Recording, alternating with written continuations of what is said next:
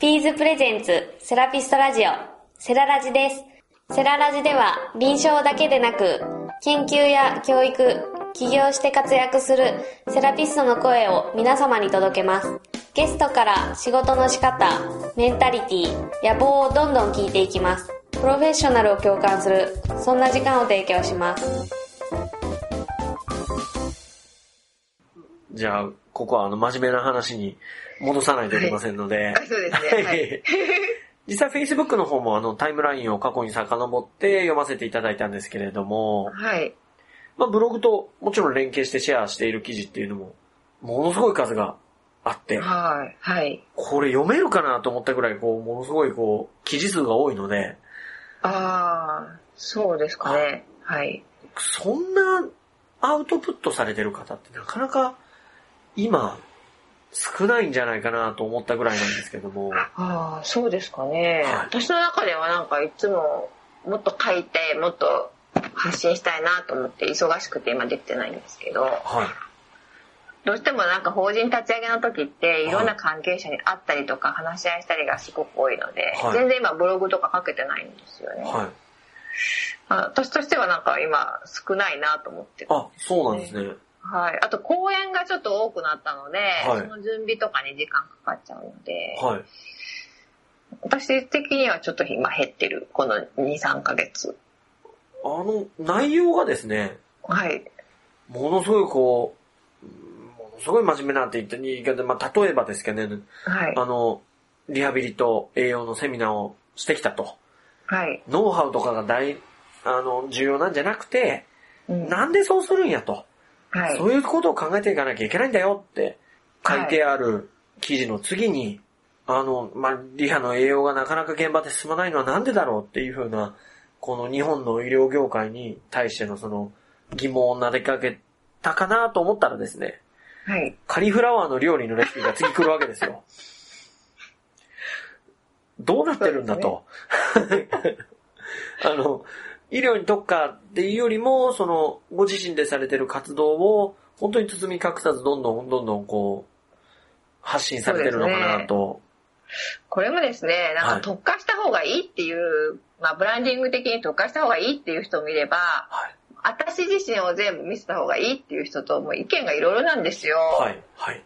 あの、そういう、なんだろう。まあブランディングする人とかコンサルの人とかいるじゃないですか。はい。はい。います、私そういうのはあんま受けないんですけど、い要はうちのくるみ亭によく来るわけですよ、そういういろんな人が。ああ、なるほど。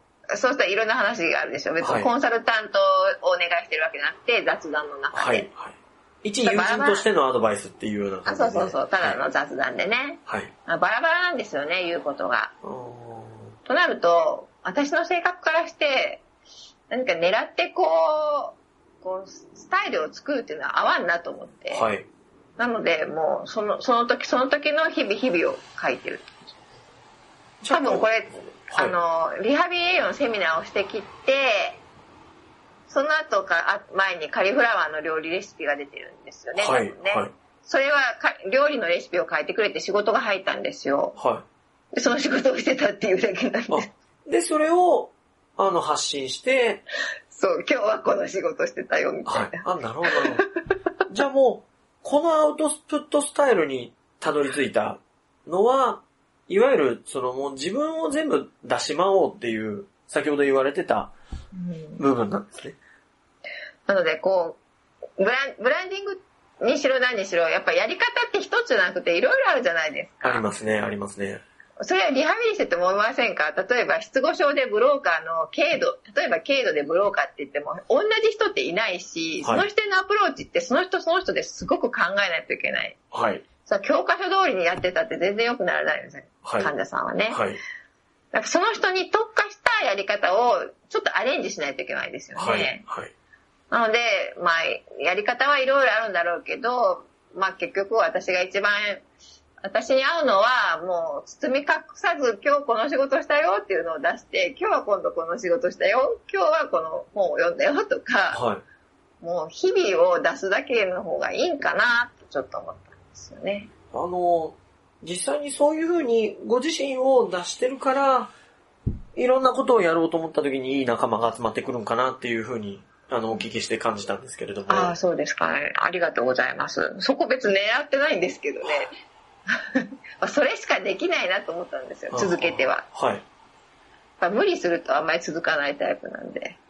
でどうしてもあの、Facebook ってあの、実名を出す場合が多いので、はい。本当にあの、宣伝みたいなのだったりとか、ああいうのになってしまう傾向に実際あるじゃないですか。はいはい。そうじゃない前のお仕事使ってはる人もいますもんいね。や、そうなんですよ。はい。そうじゃないから反対に面白いっていうふうな、こう、今の世間の逆張りをされたのかなっていう感じが。狙ってないですけどね。もう狙えないっていうのが分かってるんで、自分。たまたま結果そうなったっていう。そうなんですよね。なるほどだなんか私のタイプってあんまり練らない方がいいみたいです。あ、そうなんですね。うんこういう形でいくと今は受けるからこういう形でした方がいいとか言ったってはい。飽きちゃうんですよね。なるほど。なので、ね、練らない方がいいのかなと思って、こういうスタイルになってます。天才肌タイプ？そうなんですかね知らないですけど。これしかできない。いやいや、もう、綿密な計算が嫌いっていう方はもう全員天才肌タイプ。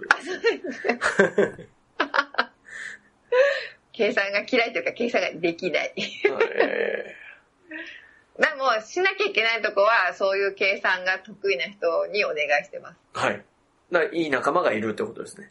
うんそこを、そうですね。そういう人たちには恵まれてるなと思ってますけどね。はい。非常にありがたいことですけど。じゃあ、これをお聞きしていきますが、はい。実際に ST として、言語言語聴覚士として、はい。そしてあの NPO 法人の理事として、はい。まあ、もちろん日々の業務に加えて、さらにこれから株式会社等々も含めてですね、はい。まあ、多様な視点で仕事を行うにあたって、予想外の出来事にぶつかることって多分大いにあると思うんですね。はい。はい。西村さんのぜひあの壁にぶつかった時のですね、はい。西村流自分を見つめ直すというか、何か俯瞰する方法があれば教えていただきたいなと。あ、これはもう自分の理念に戻る。理念に戻る。自分の理念というか信念に戻る。はい。信念に合ってるのかどうか。自分らしく社会復帰の部分と一緒で、自分らしく合って自るかどうか。分がこう、したいって思ってることと合ってるのかどうか。ああ、はあ、はあ、はあ、はあ。それは自問自答するんですか？そそれに合ってるのかなっていうのは考えます。あの、誰かに、これ合ってると思うとか、聞くんではなくて、自分で考える方。あ、自分で考える時もあれば、人に聞く時もある。はあの、自分の、やっぱりちょっと強烈なメンターがいてるんですけど、あはい、はい、その人だったらどうするかなとか、はい。そういうことは考える。じゃあ、ロールモデルを考えて、あの人だったらどうするか。で、自分がちゃんとその路線にちゃんと立ってて、これは面白いんかどうか、とかっていうふうにこう、自分に即して考えていく。そうです、そうです。そうですあーなかなか、今までこれあの、出ていただいたゲストの皆様に必ず最後にお聞きするんですよ。壁にぶつかったらどうするんですか、あはい。聞くんですけど、はい。他者に聞かれるって方が大体7割、8割だったので、あ、久しぶりにそういうふうなあのご回答いただいたなっていうぐらいに思ったんですけども、そうですかね。もう昔からですか？聞く時もありますけど、はうーん、まあ自分の信念に合ってるよねとか、い。はい。うんいいよね。あの、私、基本、信念に合ってたら、多少やり方は、こう右左ゆ揺れてもいいと思ってるんではい。すよ。はい。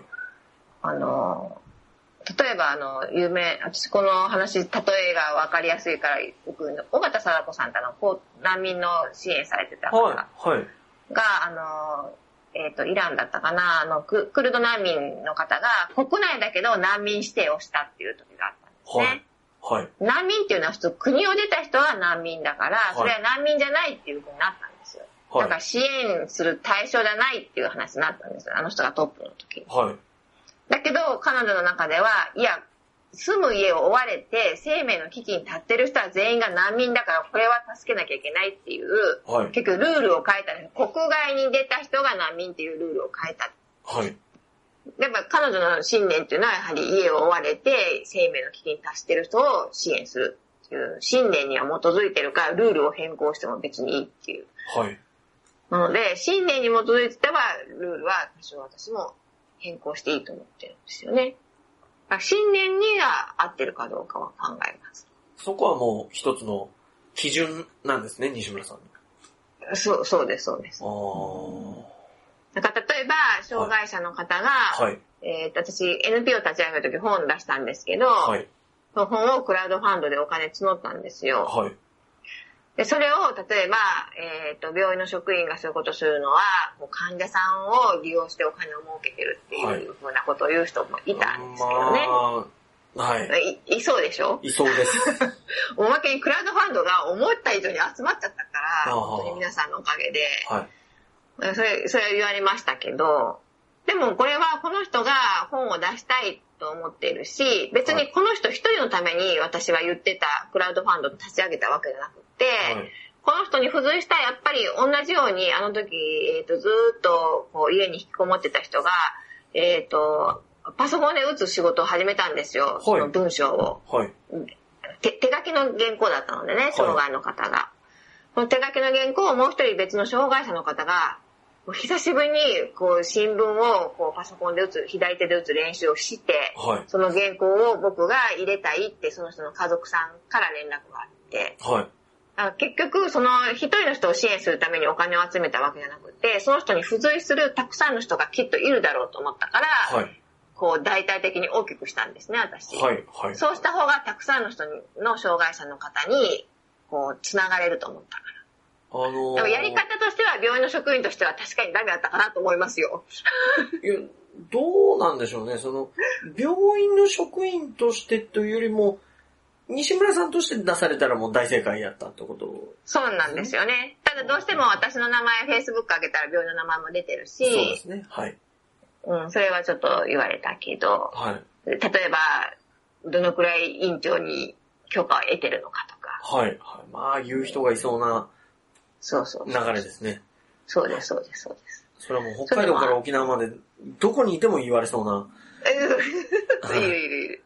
言われてましたけど、確かに、その、いわゆる本当の病院としてはどうなんだ、病院の職員としてどうなんだって言われたら確かにそうかもしれないけど、はい。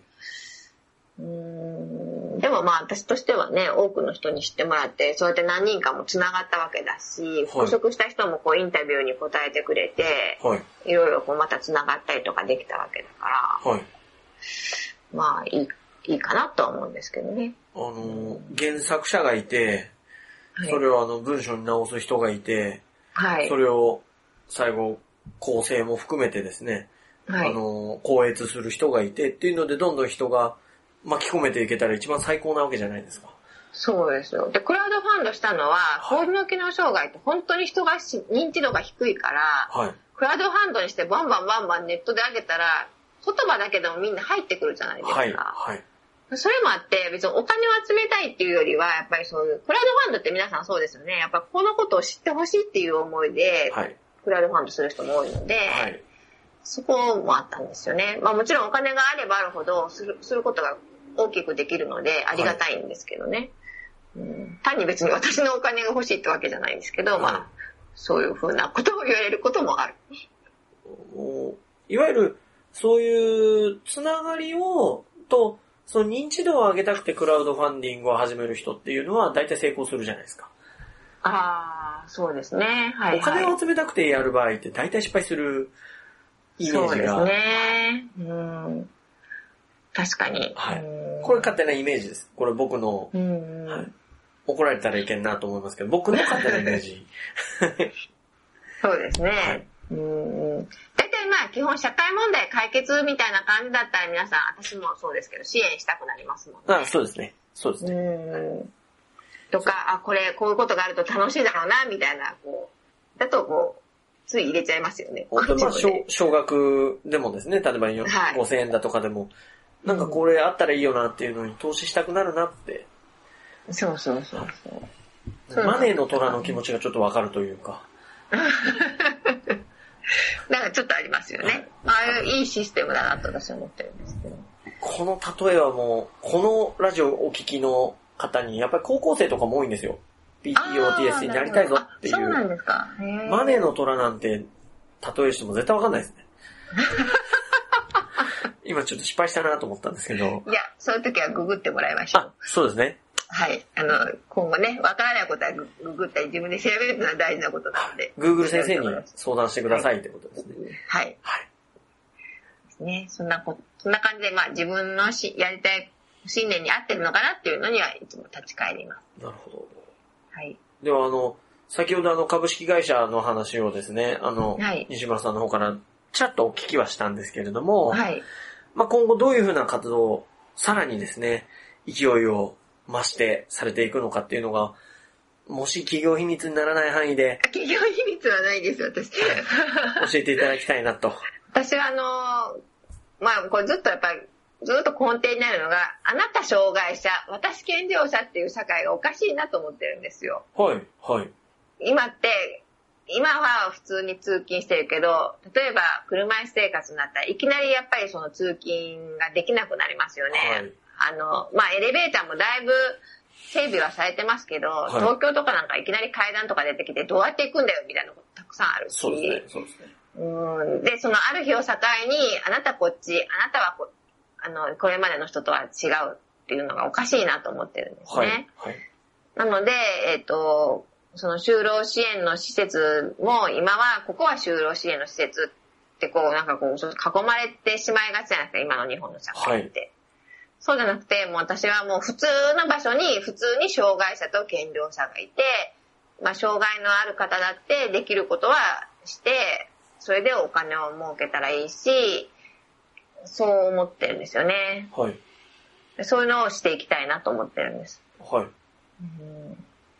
なので、はい例えば今、私ずっと脳卒中のリハビリしてるんですけど、例えばですけど、うん、学校の先生とかで、えー言葉失語症になったら、まあ、なかなか先生が難しいとなった時に、じゃあいざ就労支援に行くって言ったら、いきなりこう、例えばですけど手作業のとこしかなかったりしますよね。はいこうはい単純作業のとこ。はい。でもその先その人はずっと先生をしてたわけで、はい手作業とかが苦手な人かもしれないし、はい。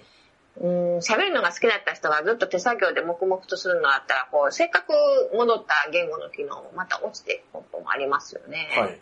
それだったらその人の、それってある日、ある日突然障害者だから障害者のここに来なさいっていう、こう、なんだろう、こう、き決まりみたいなのがありすぎるなと思ってて、おーそしたらもう学校の、例えば学校の先生には戻れなくても、例えば寺子屋みたいなとこではなんかできないかなとあか、ーはい、はい。そういう社会になるといいなと思うんですよね。はい。で、別に健常の方でも例えばリボン作ったりとか大好きな人いるじゃないですか、小物作ったりとか。いますね。うん、そういう人が例えばそういう B 型のそういう就労支援とかとか行って、はい。まあ、ちょっと素敵なものを教えてあげて一緒に作るとかするとはい。いいのになとか思うんですよね。こう融合すると。適材適所じゃないですけど、うん。働きやすい環境で障害あるない関係なくできることをやったらいいんじゃないのっていう。そうなんですよ。障害あろうと、高齢者だろうと、できることは自分でできて、それで、まあ、社会に参加するといいなと思ってるんですね。なるほどで、それが対価にはならないかもしれないですよ。その生活ができるほどの。はい、はい。どどうしてもね、はい現実的には。はい。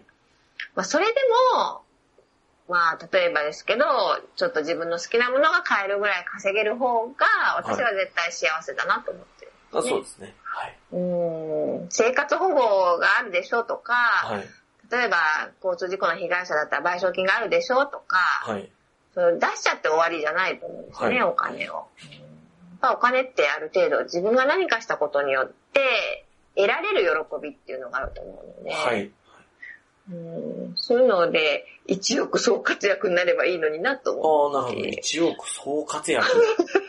うーん、と思ってるんですよねこ。れはでも内閣総理大臣からい出ないといけない言葉かもわからないですけど、今、反対にね、働きすぎなんですよ、健常の人は。あれもこれもあれもこれも。特に私は女性だからお母さん大変だなと思って子育ても全部して家のこともして仕事も同じようにしないとはい。認めてもらえないとかで、はい。うーん、だから例えば高齢者の人が家の掃除するだけでも楽だろうし、はい。うーんなんかすごくやっぱり、健常の人は健常の人は大変ですよね。いろいろ全部しなきゃいけなくて。はい。うんというのはちょっと私もそういうのが融合できたらみんなが楽なんじゃないかなと思ってすーね。あの、最近、くるみ亭人数多い時は、あの、記憶障害の患者さんが掃除して、掃除しに来てますからね。ああ、そうなんですよ。おあの、清掃でずっとおおお子さんを女手一つで育てた人なんですあよ。じゃあもうそこも適材なんですね。適材適所に。もうめっちゃめちゃ綺麗に、もうまあ鍋から全部全部綺麗に磨き上げてて、はうんなんか昔あった、いわゆる作業記憶だからもうパシーッと覚えてるわけですよ。い。なるほど。で、記憶悪いのに、あ今度あの部屋に行くときはクレンザーを持っていかなきゃとか、そういうのすごく覚えてくれてど。ああ、なるほど。私とか買い物忘れるのに。はそうですね。のもっと、その働く、働くじゃないにしても、うん力を出し切れる環境があるないじゃなくて、誰かがコーディネートできればもっともっと活躍できる人は多くいるよっていうところにってことですかね。そうですよ。もうみんなもっと活躍できる人いっぱいいるし、それによって今全部抱えてる人はもっと楽になるのにってああ、思います。それは。はい。はい。もですね。そういう社会になってほしいなと思ってます。う、そうですね、もう、三つ後の総理大臣がもう決まりましたね、ここで。いやいや、私政治にはね、出 ない人なんですよ。誰か出て、出てもらってミクサーになる一番怖いって言われてるんですけど。一応、関東、関西でこの人とこの人って今、焚きつけてるんですよ。出たら出たらとか言って。うん裏で、ちゃんとコントロールしてる人がいるってことですね。出るの好きな人いるでしょ、あれ前に。そうですね。あれまあ、一つの、なんですかね、俳優の一つみたいなもんですからね。うんあれも特技だと思いますよ、あんな駅前で、こう、ね、うるせえとか言われながらもこうニコニコして言うっていうのは。うんあれはあれで、たの楽しいらしいです、出るの好きな人は。それも適材なのかもしれませんね。そうですよね。意外とコーディナーの人とかさ、人のこと見えないから意外と合ってるかもしれませんね。ああ、あえて確かに。周りあんまり見えない人とかだったらむしろ合ってるかもしれない。そういう政治団体ってないですもんね。そうですよね。もっとあって、いろいろあっていいですよね。まあ、はい今 LGBT の方とかね、出てきてますけどね。うん、もっといろいろあったらいいのわからないですもん。に。その線引きが本当わかんないじゃないですか。そうですよね。うん。もっといろんな人が出ると、まあ日本ももうちょっとみんなが生きやすくなりますけどね。はい。いやと思ってます。今回の配信はこれで終わります。セララジではゲストを募集しています。作った会社をみんなに紹介したい。現場のセラピストから熱い思いを伝えたい。どんどんピーズに教えてください。詳しくは http コロンスラッシュスラッシュ www.team-ps.biz http コロンスラッシュスラッシュ www.team-ps.biz 連絡フォームもしくはメールよりご連絡ください。ピーズは皆様のアウトプットを支援します。